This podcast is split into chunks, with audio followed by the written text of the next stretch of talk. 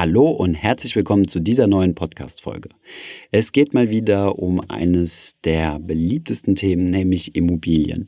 Viele Menschen haben hier einen Bezug zu und wir haben ja bereits einige Folgen zu diesem Thema veröffentlicht, eigens produzierte, aber auch zum Beispiel die Interviews mit Immocation zu diesem Thema. In der heutigen Folge möchten wir einmal auf die sieben Wege eingehen, die es gibt, in Immobilien zu investieren. Es gibt ja verschiedenste Möglichkeiten, ja, von Mieten und steigenden Immobilienpreisen zu profitieren. Man muss sich jetzt nicht unbedingt eine Wohnung kaufen, sondern es gibt auch andere Möglichkeiten.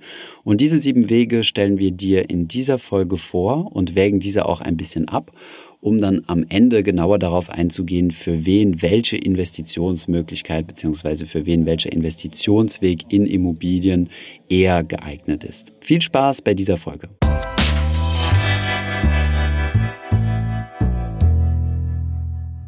Hi, mein Name ist Thomas von Finanzfluss und im heutigen Video werden wir uns einmal die sieben Möglichkeiten anschauen, die es gibt, in Immobilien zu investieren und von Immobilien zu profitieren. Immobilien sind eine ziemlich weit verbreitete Geldanlage in Deutschland und erscheinen vielen Menschen als intuitiv, weil man ja in seinem täglichen Umfeld immer mit Immobilien zu tun hat.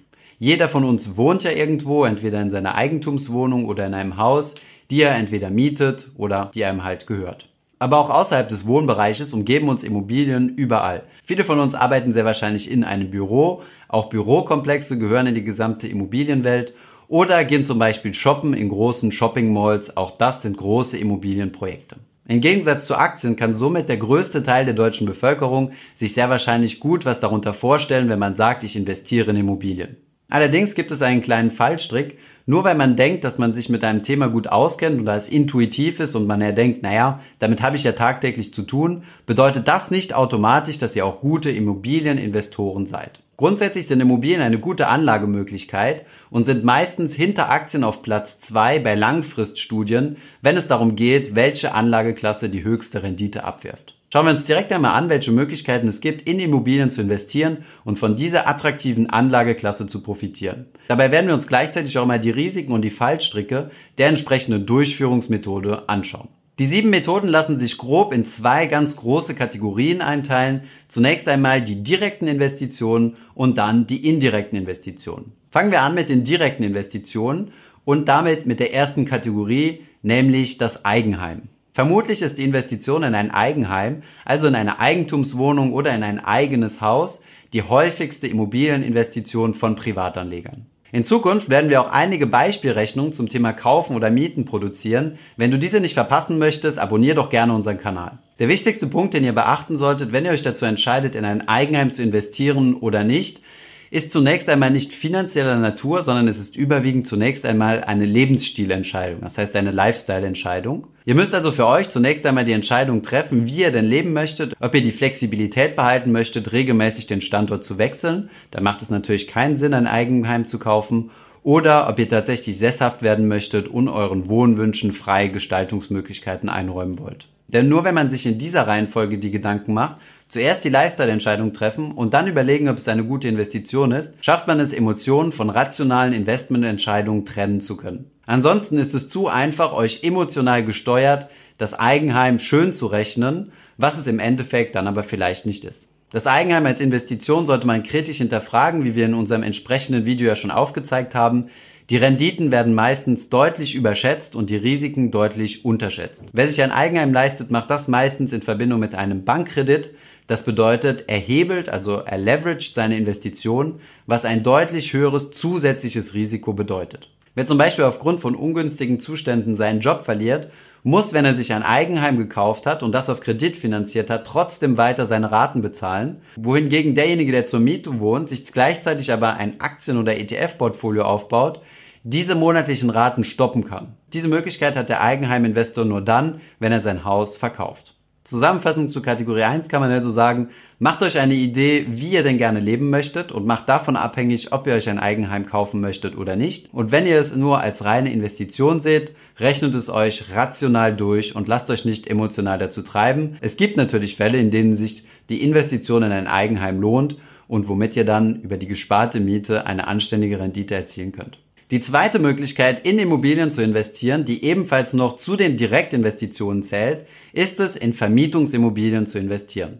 Das bedeutet, ihr kauft euch Häuser oder Wohnungen, die ihr dann Dritten zur Verfügung stellt und diese vermietet. Wenn wir jetzt einmal von einem durchschnittlichen Privatanleger ausgehen, der einem ganz geregelten normalen Job nachgeht und dieses Geld gerne investieren möchte, um sich zum Beispiel eine Rente aufzubauen oder langfristig die finanzielle Freiheit zu erreichen, ist diese zweite Durchführungsmöglichkeit ebenfalls nicht unbedingt optimal. Die Gründe hierfür sind folgende. Zunächst einmal, wenn ihr die erste Wohnung oder das erste Haus kauft, habt ihr ein erhebliches Klumpenrisiko. Die wenigsten Privatanleger haben genug Geld auf der Seite, um sich direkt 50 oder 100 Immobilien weit in Deutschland oder im besten Fall sogar weltweit gestreut kaufen zu können. Dieses Klumpenrisiko bedeutet, dass ihr nicht besonders gut diversifiziert seid und eintreffende Risiken euch sehr hart treffen können. Euer gesamter Investitionsbetrag ist also auf ein oder einige wenige Objekte konzentriert.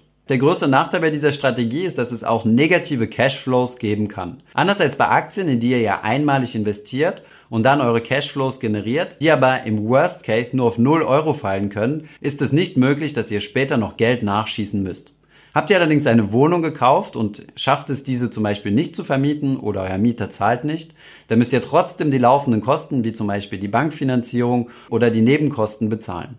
Hinzu kommt, dass beim Kaufen von Immobilien, dieser Punkt gilt übrigens auch für die erste Kategorie, das Eigenheim, sehr hohe Transaktionsnebenkosten oder Transaktionskosten anfallen. Diese Transaktionskosten heißen dann im Immobilienbereich Erwerbsnebenkosten und können bis zu 10% oder sogar darüber hinaus betragen. Hierzu zählen zum Beispiel Kosten für Notar, Kosten für einen Makler oder Grunderwerbssteuer.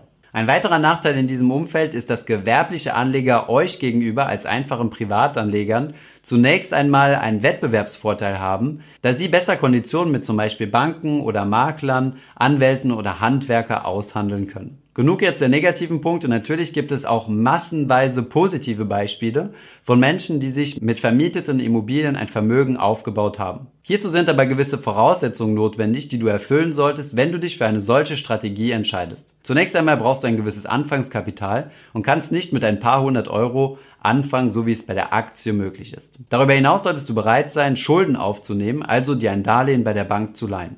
Damit einhergeht, dass du eine gesunde und gute Bonität haben solltest.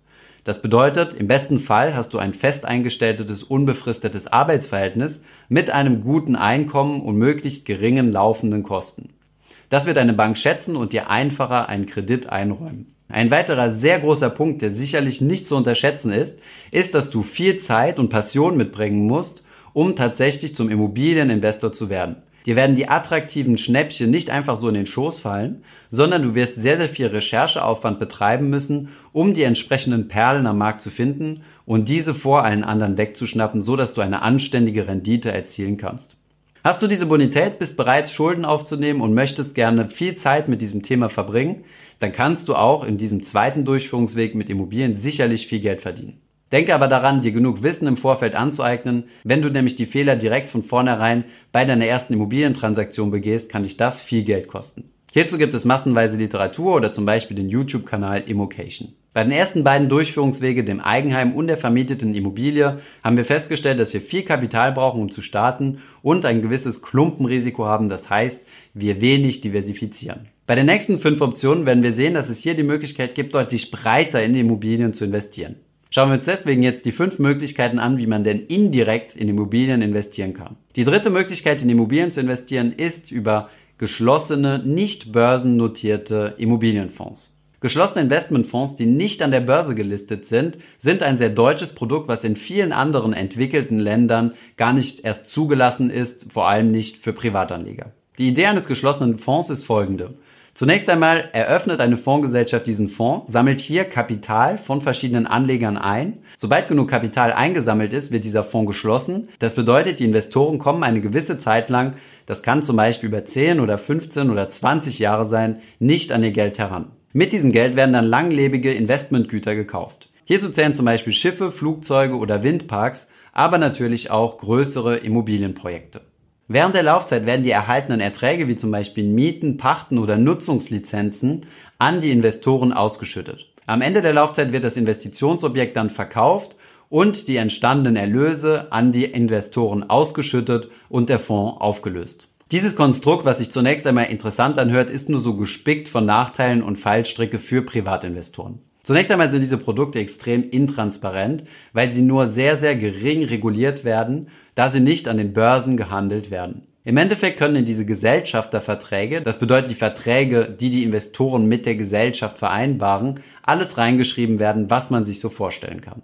Man benötigt also ein sehr tiefgründiges Wissen, um den gesamten Verkaufsprospekt, der nur so gespickt mit juristischen Formulierungen ist, anständig zu verdauen. Hinzu kommt, dass auch die Preisgestaltung sehr intransparent ist. Nicht alle Kosten sind direkt einsehbar und häufig sind solche Investmentfonds so teuer, dass die gesamte Rendite durch Gebühren zwischen 10 und 30 Prozent vom investierten Kapital aufgefressen werden. Ein weiterer gigantischer Nachteil ist die Illiquidität.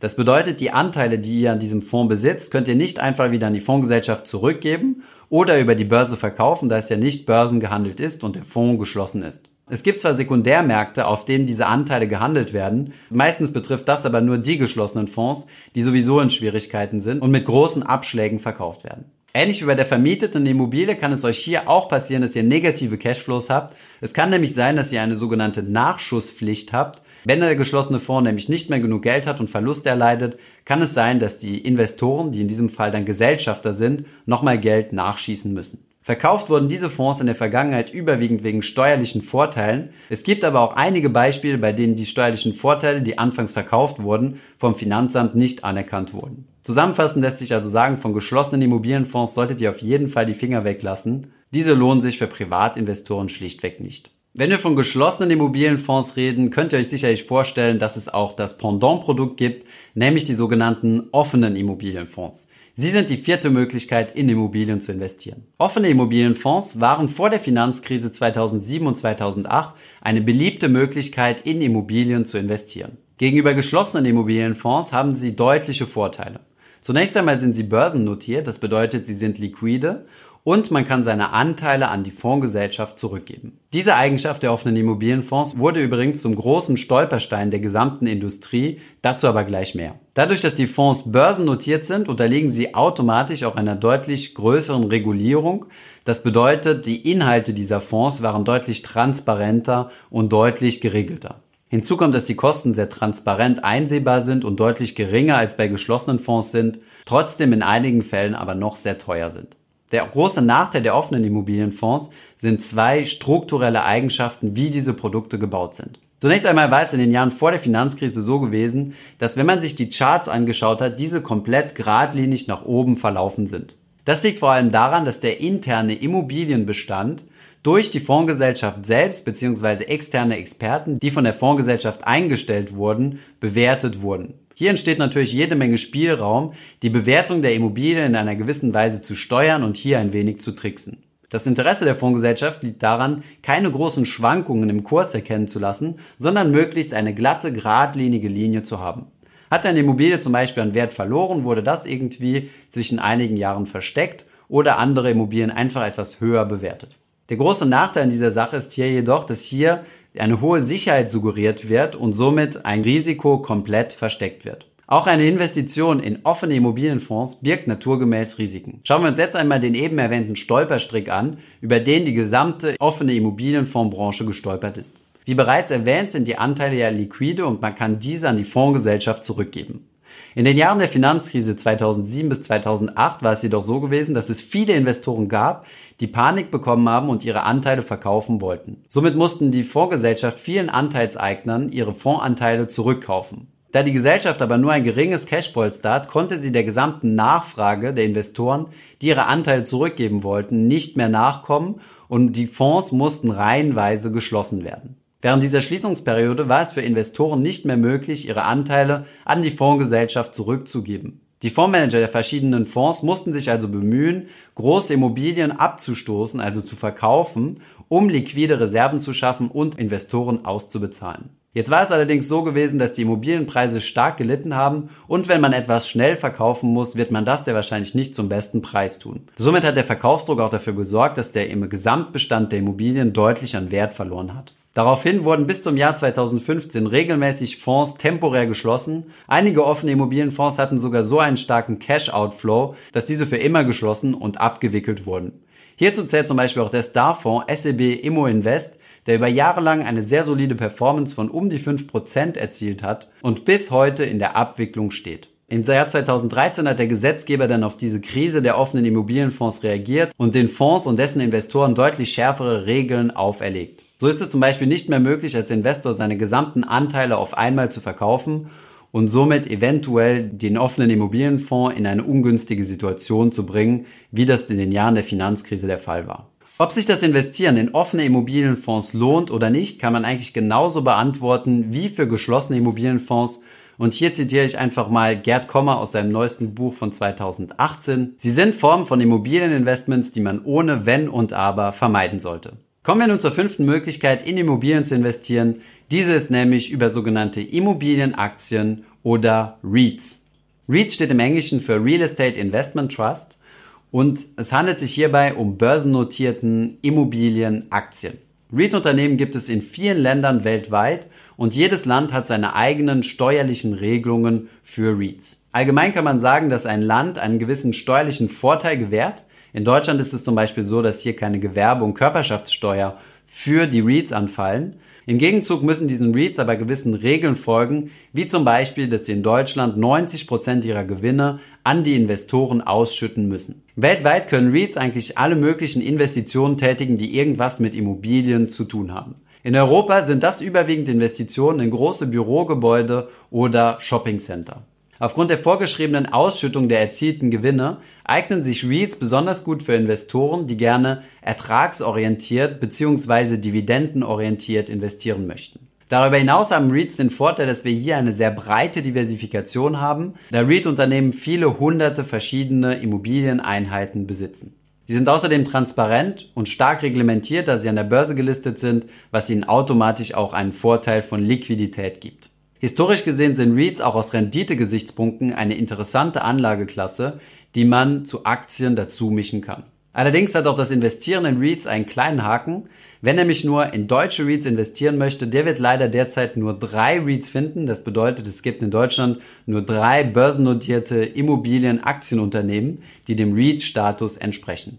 Wer also breit in REITs investieren möchte, wird also nicht drum herum kommen, auch internationale REITs zu suchen, sich darüber zu informieren und in diese dann zu investieren. Wem das zu aufwendig ist und der gerne breit in verschiedene REITs investieren möchte, der hat die Möglichkeiten 6 und 7 von Immobilien zu profitieren und gleichzeitig in REITs investiert zu sein. Schauen wir uns daher direkt die Möglichkeit 6 an Immobilien zu investieren, nämlich in aktiv gemanagte Immobilienaktienfonds. Im Endeffekt handelt es sich hierbei einfach nur um einen aktiv gemanagten Investmentfonds, der in REITs investiert. Diese Art von Fonds haben genau die gleichen Vor- und Nachteile wie klassische Aktieninvestmentfonds. Sie werden von einem Fondsmanagement gesteuert, welches entscheidet, welche REITs gekauft werden. Dieses Fondsmanagement verursacht allerdings auch Kosten, die dann jährlich anfallen. Was ebenfalls für klassische Aktienfonds zutrifft, trifft ebenfalls für REIT-Fonds zu, nämlich schaffen es die wenigsten langfristig und auf eine konsistente Periode den Markt, also einen Vergleichsindex zu schlagen. Die siebte Möglichkeit, in Immobilien zu investieren, könnt ihr vielleicht schon erraten. Es ist nämlich die Möglichkeit, in passive Produkte zu investieren, also in ETFs oder Indexfonds, die REITs, Indizes abbilden. Ihr kauft somit einen ETF, der einfach einen REIT-Index abbildet, wie zum Beispiel den S&P Global REITs, der ein Index für den weltweiten REIT-Markt ist. Hierauf gibt es verschiedene ETFs oder auch Indexfonds, die ihr euch genauso wie bei Aktien-ETFs kaufen könnt und in euer Depot legen könnt. Der Vorteil ist, dass ihr mit solch einem Investment weltweit in ein internationales Immobilienportfolio investiert seid. Ihr habt maximale Streuung, kein Klumpenrisiko und profitiert von regelmäßig hohen Ausschüttungen der Gewinne. Da das Ganze passiv abgebildet wird, gibt es hier kein teures Management zu bezahlen und ihr bekommt solche ETFs zu üblichen ETFs-Preisen. Wenn ihr euch mehr mit REITs beschäftigen möchtet und eure REITs vielleicht selbst heraussuchen möchtet und dann ein eigenes Portfolio aufzubauen, anstatt in REIT-Fonds zu investieren, dann empfehlen wir euch das Buch Geldanlage in REITs von Louis Passos. Louis war ja schon bei uns im Interview gewesen und hat dort auch über REITs gesprochen. Mehr dazu findet ihr unten in der Beschreibung. Ich hoffe, dieser Überblick über die verschiedenen Möglichkeiten in Immobilien zu investieren hat euch gefallen und ihr konntet die für euch entsprechende Möglichkeit herausfinden. Immobilien können eine sehr attraktive Anlageklasse sein, allerdings gibt es viele Durchführungswege, wovon einige auch sicherlich Holzwege sind. Von daher passt auf, informiert euch Und ja, wenn ihr mehr zum Thema Immobilien wollt, dann schreibt uns doch gerne unten in die Kommentare, was euch im Besonderen zu diesem Thema interessiert. Ich hoffe, diese Podcast-Folge hat dir gefallen. Wenn ja, dann zöger doch nicht in deinem Umfeld bei deinen Freunden und Bekannten von diesem Podcast zu sprechen. Und wenn du auf iTunes bist, dann lass uns doch gerne eine Bewertung da und einen Kommentar, denn das hilft uns, mehr Menschen zu erreichen und für das Thema finanzielle Bildung zu begeistern. Wie immer findest du in den Show Notes und in der Beschreibung zu dieser Podcast-Folge alle wichtigen Verlinkungen. Vielen Dank fürs Zuhören und hoffentlich bis zum nächsten Mal.